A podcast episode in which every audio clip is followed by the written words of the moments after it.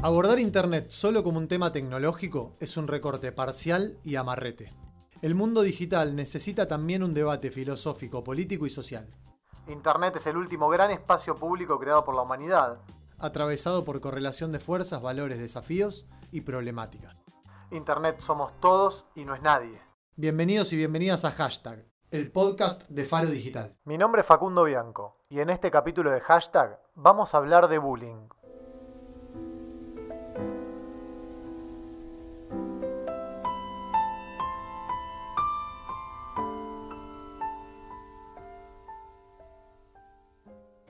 Federico está angustiado, aunque no lo sepa.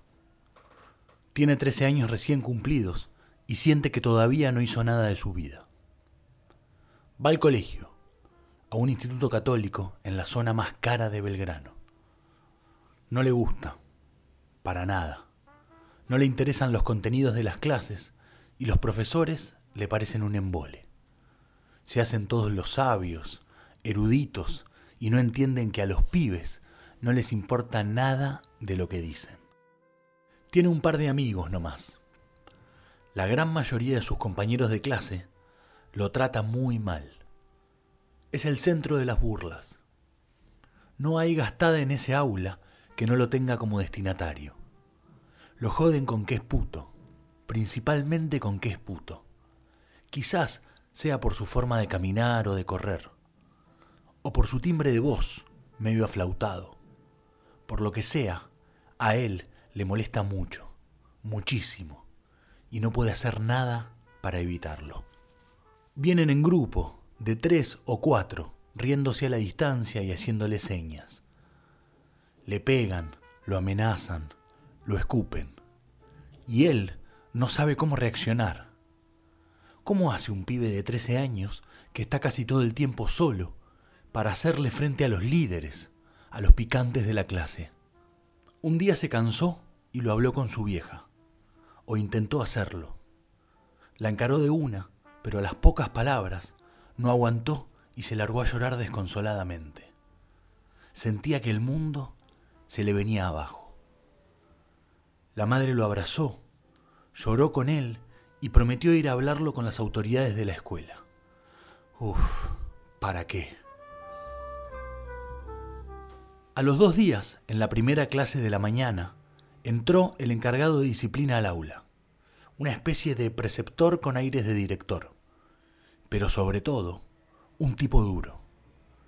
Siempre que aparecía, era para cagarlos a pedos por algo. Tomó la palabra y le pidió a Federico que pasara al frente. Todo en él se detuvo en un segundo.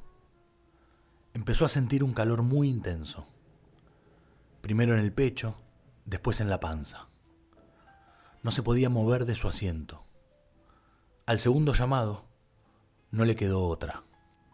Se paró lentamente, midiendo cada uno de sus imperceptibles movimientos, y empezó a ver cómo todos lo miraban. Voló algún que otro bollito de papel y vio también cómo muchos se reían tapándose la cara.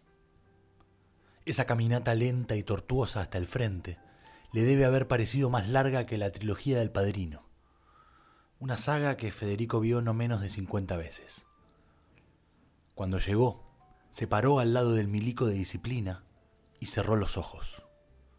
No tenía ni idea por qué hizo eso, pero no le salió otra cosa. Fue un reflejo. La cabeza le daba vueltas. Empezó a pensar, ojalá que no diga nada, por favor, que no hable de mi vieja. Y obviamente Así sucedió. Alumnos, la madre de su compañero Federico, y no escuchó más. Los días siguientes fueron terribles. Los tres grupos de WhatsApp de los que formaba parte junto con sus compañeros se inundaron de memes y GIFs jodiéndolo. En las redes lo etiquetaron en más de 200 publicaciones. Una prima lo llamó por teléfono a la casa. Fede, por favor, tenés que configurar la privacidad de Facebook, porque está todo el mundo hablándome de los videos y memes donde te joden. Encima de sentirse bulliado, tenía que averiguar cómo mierda se hacía para configurar esa porquería y evitar que más gente vea cómo se reían de él. El colmo, pero lo tuvo que hacer. Hasta crearon un blog en donde figuraba desde su nombre y su apellido, hasta su número de celular y un anecdotario de todas las jodas que le hacían. Esos días, su teléfono no paró de sonar. Eran todos números desconocidos. A los primeros los atendió. Todos hacían más o menos lo mismo. Le gritaban, puto, maricón, o cosas por el estilo. Ya el acoso era insoportable.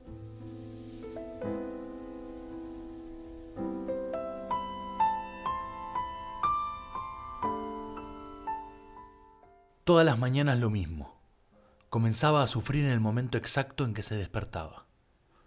No tenía ganas de hacer la estúpida caminata de diez cuadras para llegar a esa cárcel en que se había convertido el colegio, donde eran todos contra él. ¿Cómo salís del centro de la burla?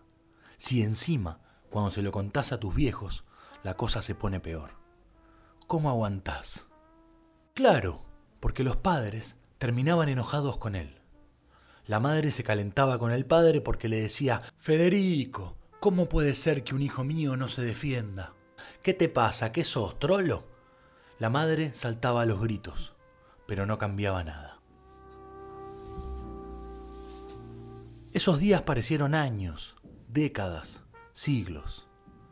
¿Sabés lo que es tener miedo desde que abrís los ojos hasta que te vas a dormir? ¿Entendés la gravedad de que un pibe que apenas está comenzando a transitar su adolescencia y todas sus crisis sea tratado así por toda la gente con la que se vincula? Y todo el tiempo, ¿eh? Porque no es que se iba de la escuela y paraba la cosa. Cada vez que miraba el celular tenía más de 100 notificaciones, todas gastándolo. No aguantaba más. Debe ser culpa de tu madre, que cuando eras chico te metía siempre en el grupito de tus primas. Qué pelotudo. ¿Cómo no me di cuenta antes? Pero quédate tranquilo. El fin de semana vas a salir con tu papá y con tu tío y se te va a pasar toda esta boludez. Él sabía lo que significaban las palabras del viejo.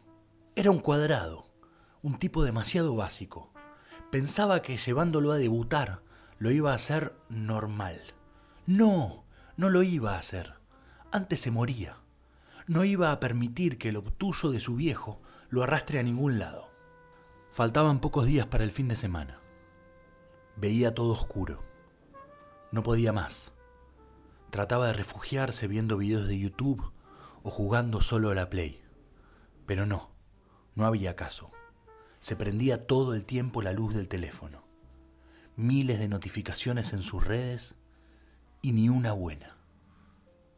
Chau, no puedo más. Se le metió una idea en la cabeza. El fin de semana pasado había visto La Sociedad de los Poetas Muertos y quedó totalmente impactado. Uno de los protagonistas era un chico al que le encantaba actuar y al que el padre, como en su caso, se lo negaba. En la película, el pibe aprovechaba que su familia dormía para ir al estudio de su viejo y usar el arma que tenía guardada. Federico no lo dudó. Demasiadas coincidencias. En el primer cajón del escritorio de su padre también había un arma.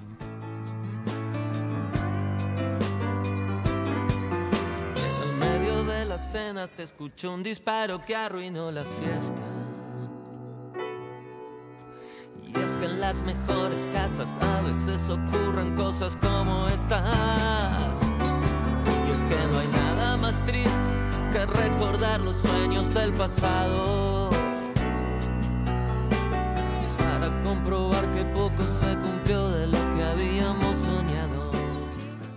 El bullying es una problemática que afecta a muchísimos chicos, chicas y adolescentes. A partir de la masificación de Internet y la aparición del ciberbullying, esta problemática se complejizó notablemente, borrando las fronteras que por entonces tenía el mundo analógico. Ahora, el hostigamiento no solo trasciende cualquier ámbito, sino que además es 24 por 7 es que Internet es el espacio donde más tiempo pasamos, por lo que es urgente y responsabilidad de todos y todas convertirlo en un lugar más amable y con mejores valores.